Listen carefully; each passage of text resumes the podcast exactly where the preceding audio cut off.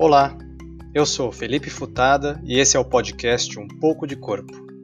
Um espaço onde conversamos com pessoas e ouvimos suas visões e perspectivas a respeito do que convencionamos chamar corpo. Nossas conversas são publicadas na íntegra, sem edições. Essa é uma escolha, pois assim é a vida real. O corpo não mente. Sejam muito bem-vindos.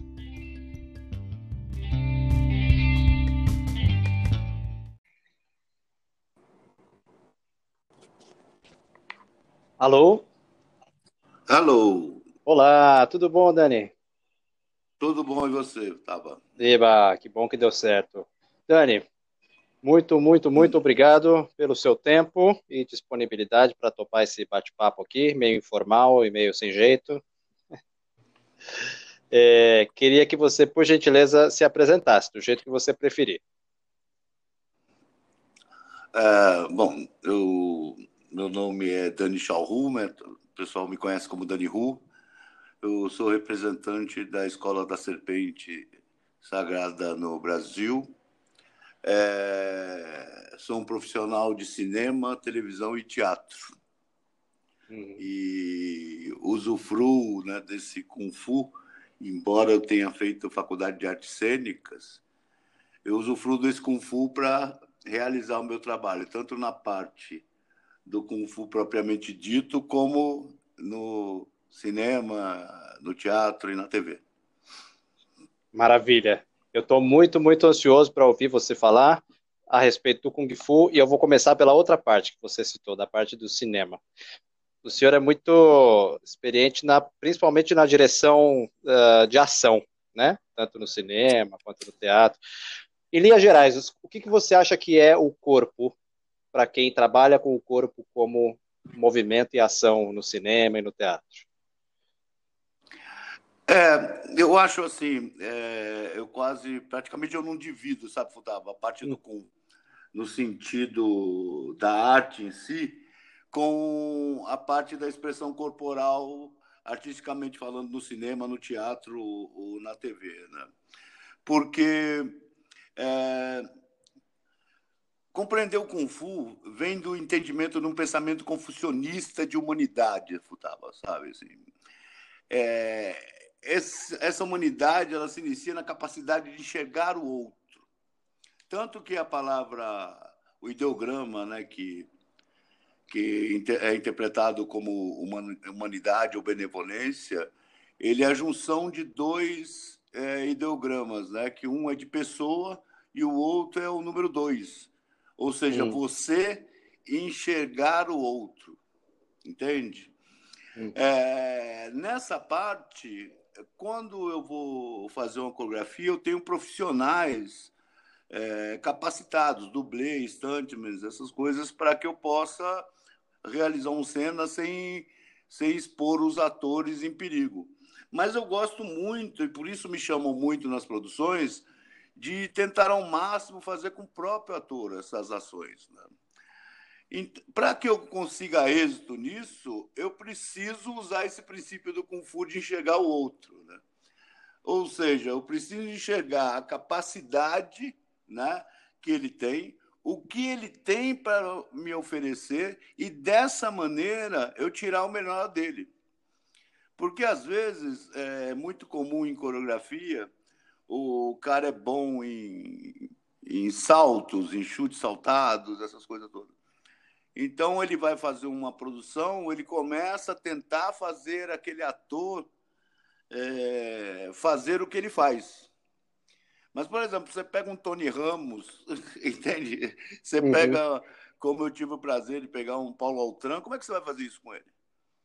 Então você tem que descobrir o potencial que ele tem para te oferecer e transformar aquilo que parece não ser parece ser desfavorável em favorável, entendeu? E isso é uma leitura que eu faço através do Kung Fu durante todo meu todos os meus projetos ao longo dos anos. Maravilhoso. É, me diz uma coisa, como que é a cabeça do dublê? O dublê, ele se coloca, é, bem que você falou que você tenta fazer ao máximo com os atores, mas quando não é possível, em algum momento não é possível e você precisa lançar a mão de um dublê. Me fala um pouco o que, como que é a cabeça do dublê. É, as pessoas têm uma, uma, uma ideia, né, que os dublês são uns caras doidos, né, que pulam, uhum. taca fogo, são atropelados, bate carro, essa coisa toda. Né. Mas muitas vezes ela não imagina o quão técnico é isso, sabe? É, uhum. é, é, a gente, por exemplo, todas as equipes, né? Por exemplo, o, Jack, né? Que é o mais conhecido aqui no Ocidente pelas façanhas, né? Uhum. O Jack Chan, por exemplo, a equipe dele são oito pessoas. É, o Gabo lá, que é o, o Samohun, a equipe dele também é dez pessoas. Por quê? Porque não, não adianta você ter uma equipe numerosa que não é preparada, entende? Então você tem que pegar o ator e fazer ele entender aquela cena, compreender a movimentação dos atores ou do ator que ele está fazendo como dublê, porque existe duas é, tem uma diferenciação, sabe, Futaba? É, uhum. Existe o dublê, que é aquele cara que faz a cena no seu lugar, e existe o stuntman, que é aquele cara que você joga ele, você, o ator, joga ele pela janela, por exemplo, ou atropelar ele, né? Isso é o uhum. stuntman. É... Então, eu procuro fazer um, um, um, trabalho com os atores, que, com os meus, os meus stuntmen, né, os meus dublês, que eles percebam, por exemplo, entendam de lente, entendam de dramaturgia, para ele conseguir é, ficar o mais próximo possível é, da movimentação do ator, entende? E dessa maneira não aparecer, porque a ideia do dublê é ele fazer a cena o melhor possível sem que ele apareça. Entende? Então, a primeira coisa que a gente tem que vencer num, num dublê novo é o ego dele. Depois a gente vai para a técnica.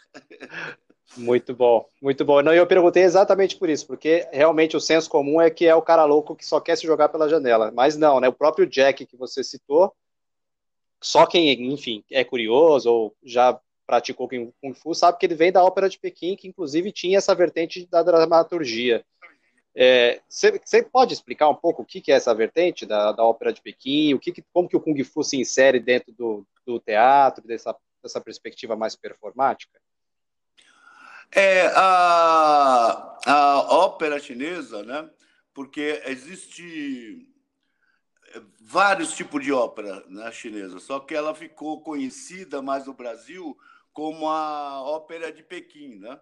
Uhum. É, mas é, a gente, o, o certo é se referir a ela à ópera chinesa, porque existe uma variedade: a ópera de Sichuan, a ópera das máscaras, a ópera cantonesa. É, Perfeito. O Kung Fu, inclusive, é, muito do desenvolvimento dele do Kung Fu hoje, contemporâneo, ele vem da escola de ópera chinesa. Porque eram juncos, né? que se escondia, então, o, os rebeldes da época da dinastia Ming para se aprimorarem e aproveitar o trajeto que, o, que os juncos faziam subindo e descendo o rio, se apresentando em cada província, para é, espalhar né, pessoas treinadas para divulgar esse, esse ideal Ming. Né? É, o, o, a ópera chinesa em si, ela tem, é, basicamente, estou falando bem superficialmente, tá? Sim, e desculpa ela, fazer essa pergunta, em tão pouco tempo que você ela, tem. Ela tem, ela tem é, personagens característicos, sabe? Diferente da ópera, ocidental, ela tem, um, por exemplo, um tipo de personagem que chama Zhou. Zhou é os, os personagens cômicos esses personagens cômicos eles são divididos em três, que são os Uzhou, que é os palhaços que sabem arte marcial, que têm habilidade marcial, é, o Zhouan, que é aqueles que é tipo narrador durante o espetáculo, porque às vezes você ia para a província que o dialeto era diferente. Então tinha aquele que é, ia narrando. Shakespeare usa muito isso né, na, uhum. nas peças dele. É, tem os personagens que chama Shan, que é os masculinos, né? que é lá o Shan, o mais velho, o Shan, o que sabe arte marcial. Então, quer dizer, a arte, a arte marcial, é, no geral, ela toma parte do ópera chinesa, até porque se as óperas chinesas se referem muito a heróis, né? É, como os mais conhecidos aqui são o Kong, né, o macaco, Quan Kun, né, o general é, Quan, e assim por diante. Então, ah, os jovens que faziam essa escola de, de ópera, o início da prática é um início marcial, entende? Assim, é, antes dele pegar qualquer personagem, ele tem que se preparar corporalmente no sentido de alongamento, salto, chute, movimentação de armas e evolução corporal, e aí então ele vai para as personagens propriamente dito de acordo com a natureza dele. Inclusive, muito comum homens, determinados homens, fazer papel de mulher, é, pelo uhum. seu gestual mais delicado e mais suave, entende? Assim.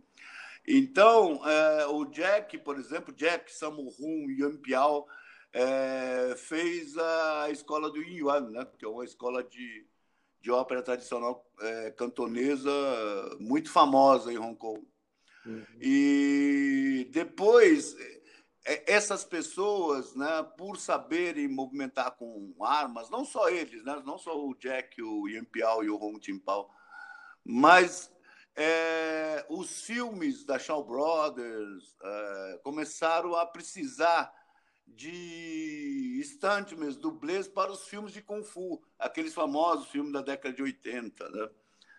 E então se buscavam nas escolas de ópera essas pessoas porque elas tinham esse tipo de habilidade.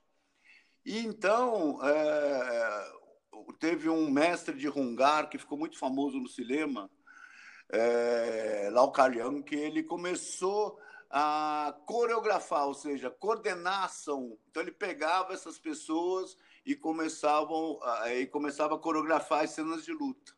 O Jack, por exemplo, você que pesquisa é, nos filmes do Bruce Lee, ele e o Ian Piao se fazem presente, o Hu Pao também, né? o Sammo Hung também, né? Uhum. O a primeira cena de luta do Bruce é com o Hung, né? Uhum. Aquela parte acrobática que o Bruce Lee faz é o Ian Piao. Né?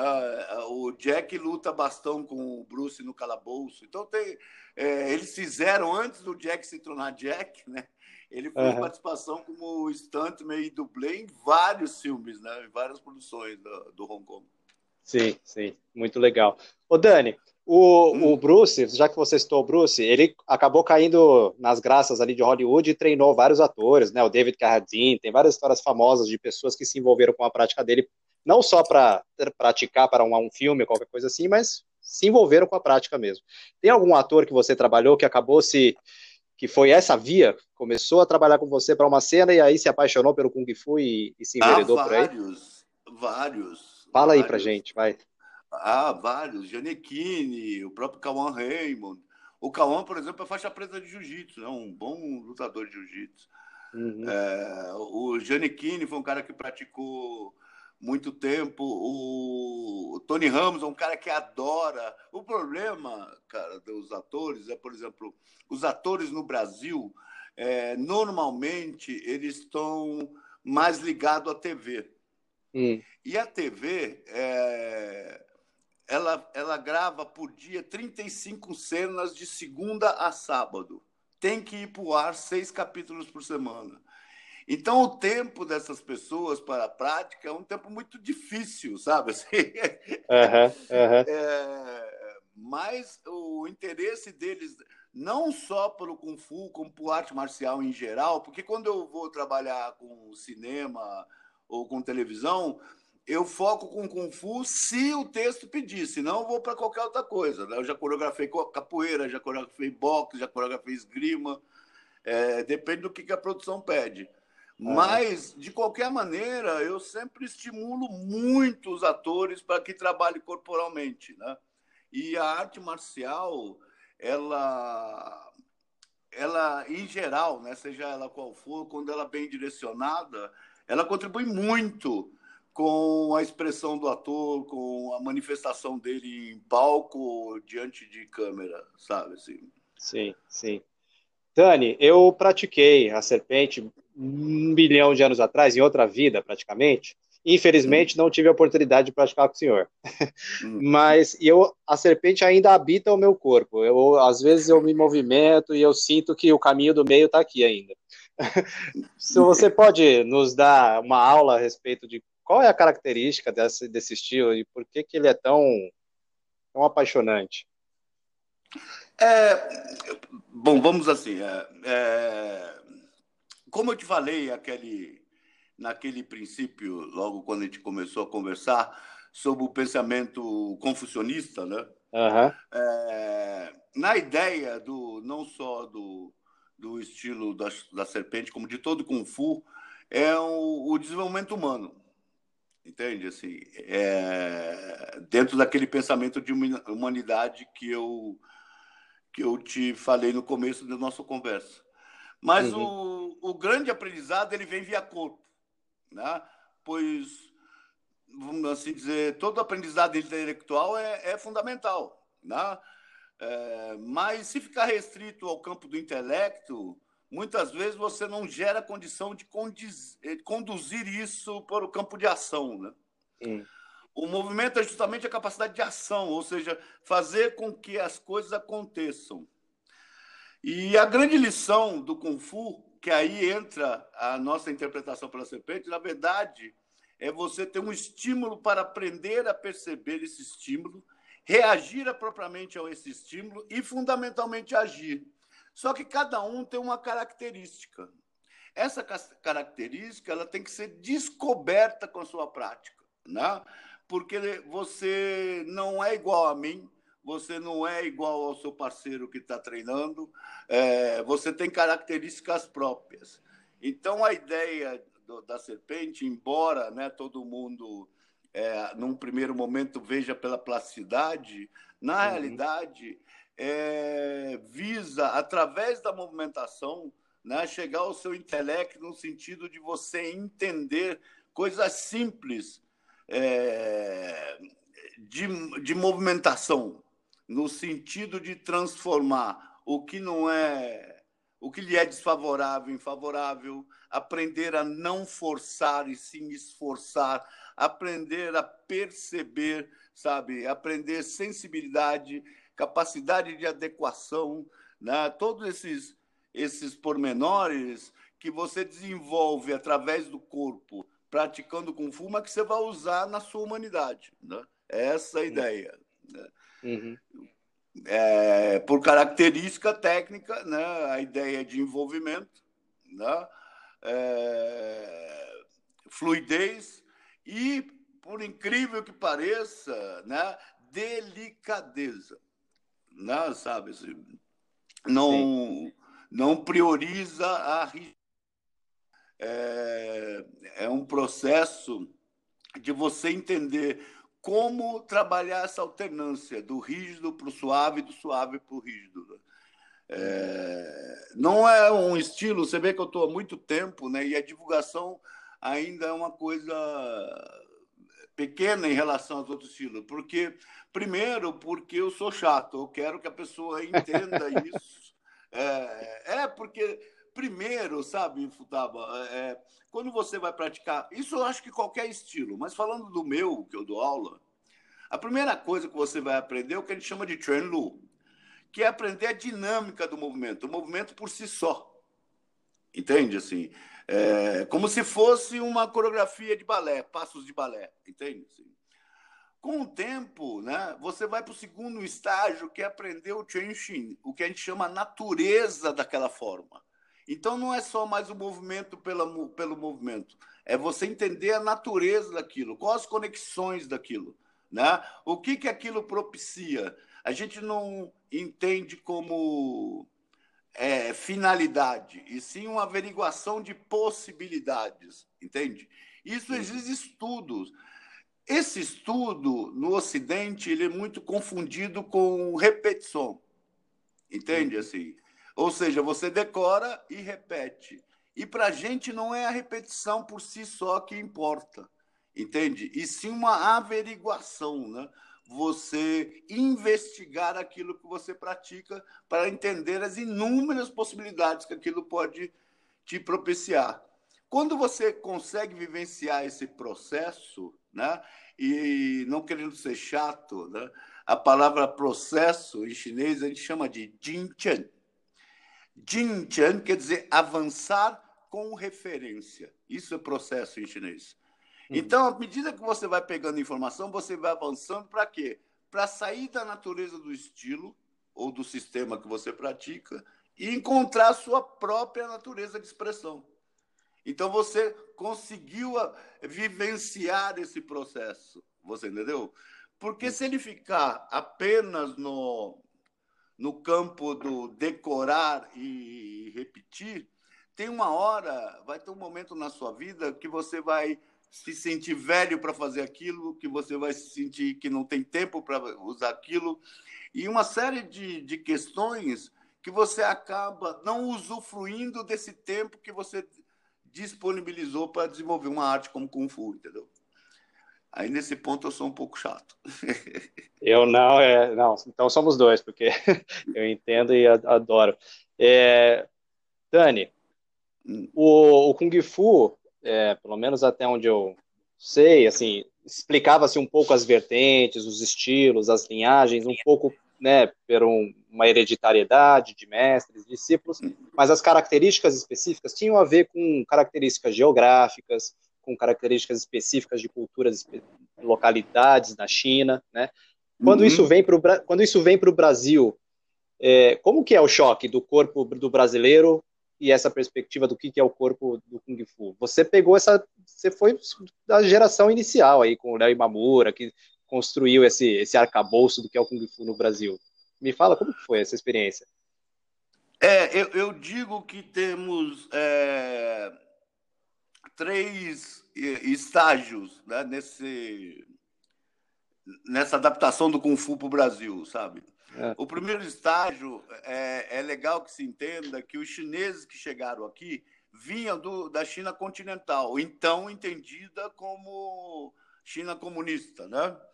Uhum. E chegam num país que então era, era o regime militar que era contra o quê? Esse tal comunista. Né? É. Então, esses próprios chineses, eles meio que ficavam, além de não falar o idioma de uma maneira clara para explicar o que seria a arte no seu contexto e sua natureza, é, eles ficavam muito reservados. Né? é, por medo de ser confundido pelo o regime então que, que vigorava aqui no Brasil. Né? Uhum. É, então a coisa ficou muito reservada a chineses. Então as pessoas falam, não, os chineses eram muito é, preconceituosos, né? não aceitavam brasileiro. É, essa era uma questão porque não conseguia se explicar o que, que seria esse Kung Fu entende? Para essas pessoas. Era um problema de comunicação, primeiro. O segundo, então essas pessoas que aprendiam, né, elas aprendiam mais pelo movimento apenas. E aí é, é muito interessante que tem um, uma coisa meio que é, ordem unida nas, nas forma, flexão, é, polichinelo, essas coisas todas que tem, isso uhum. vem muito dos militares, porque os principais alunos de Kung Fu dessa época, no Rio de Janeiro, quem era aluno do mestre Wu, né, que foram os primeiros a pegar Kung Fu, era militar, era paraquedista. Aqui, um dos grandes poentes era o Amaral, né, do Escola uhum. Louva Deus, da Shaolin que uhum, também passei, foi militar. Passei por lá também. É, uhum. é que também foi militar. Então, é, é acabaram essas pessoas levando para a prática do Kung Fu essa coisa meio unida do militar, essa coisa toda. Né? O segundo movimento que acontece já é as pessoas que têm acesso às informações desses chineses. Que seria o quê? Com o tempo, eles já falam português, eles já conseguem expressar melhor é, o pensamento clássico para esses alunos. É, no entanto, é, acontece dos dois lados um equívoco, que é as culturas são diferentes. Então, por exemplo, é, a abordagem do brasileiro ao Kung Fu, quando se, se acessava essa parte do pensamento clássico, dos costumes e do, do tradição, era por uma, por uma lógica ocidental. Ao mesmo passo que os chineses também, quando transmitiam para os brasileiros, entendiam eles é, com a ótica chinesa, quando na verdade a cultura é diferente. Entende-se? Então isso gerou uma, uma gama de pessoas que tinham conhecimento, mas não interpretavam esse conhecimento. Entende? Então a, a tradição ficou meio que restrita à dança do leão, a, a na escola, a essas coisas todas, mas a essência em si é, de uma arte, né, é, isso não foi assimilado, né? não foi nem por erro de ninguém, é diferente de cultura. O uhum. próprio coisa de mestre, é, grão-mestre, isso virou uma titularidade entende? Quando, na verdade, na China, isso não é uma titularidade. Né? Isso é uma condição. Um chifu é uma. Você é uma condição de você ser um chifu. É, um sicum, né, um grão-mestre, é uma condição. Isso não é uma promoção. Agora você treinou tanto tempo, você vira chifu. Agora você vira tanto tempo, você virou um grão-mestre. É por causa dessa diferença de de, vamos dizer assim, de costumes, né? É, são tradições diferentes. E agora a gente tem uma geração muito interessante, né? que é a geração que tem acesso através, da, como você falou, né? eu, Léo, Enico Ono, a gente é, conseguiu os contatos com a China, começou a elaborar eventos, as pessoas viajarem. Eu mesmo mandei muitos alunos viajar para fora para fazer curso, para participar de eventos. Então, essa geração que vem agora é uma geração que tem acesso à China. Muitos são de faculdade, estudam chinês, é, leem, falam. Então, começou a ter um acesso a um outro tipo de informação, entendeu, Futaba? Então, uhum. a geração que vem agora né, é uma, uma geração é, que pesquisa história, pesquisa origem, pesquisa informação, entende? Assim, é, que eu acho que vai trazer muita riqueza para o Kung Fu hoje. O grande problema dessa riqueza, né, dessa nova geração, ela é entender, é, porque, por exemplo, todo esse tipo de pesquisa é feito na China continental. Né? E a China, né, ela tem que, no, no, no, principalmente no que se refere a Kung Fu, mas em arte em geral, mas no Kung Fu, ela é muito grande, sabe, Futaba? Então, por exemplo, existem interpretações é, da China do Norte que é completamente diferente das da, dos cantoneses, por exemplo. Né? Uhum. É, então, esse, esse novo praticante de Kung Fu, é, ele estudioso, né? ele tem que perceber essas diferenças. Né? Se ele perceber essa diferença, eu acho que é, os estudos vão ser muito mais aprofundados e vai ser muito bom para o Kung Fu do Brasil. Que ótimo. Tomara. Como sempre foi ótimo para o Brasil Kung Fu estar aqui e espero que a gente consiga estar sempre aberto, né? Independente do de quem tá, tiver na direção lá do país. É, eu acho também, né? Assim, é... É, é. Eu acho que, por exemplo, todo todo processo político, né, tem vantagens e desvantagens, sabe, Futaba? Todos. É.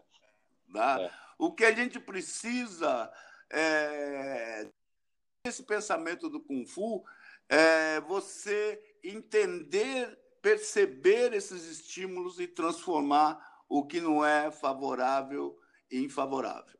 Entende? Assim, é, assim como você treinando com alguém durante o, a movimentação, é, é, o movimento que o oponente faz com você numa luta é inédito.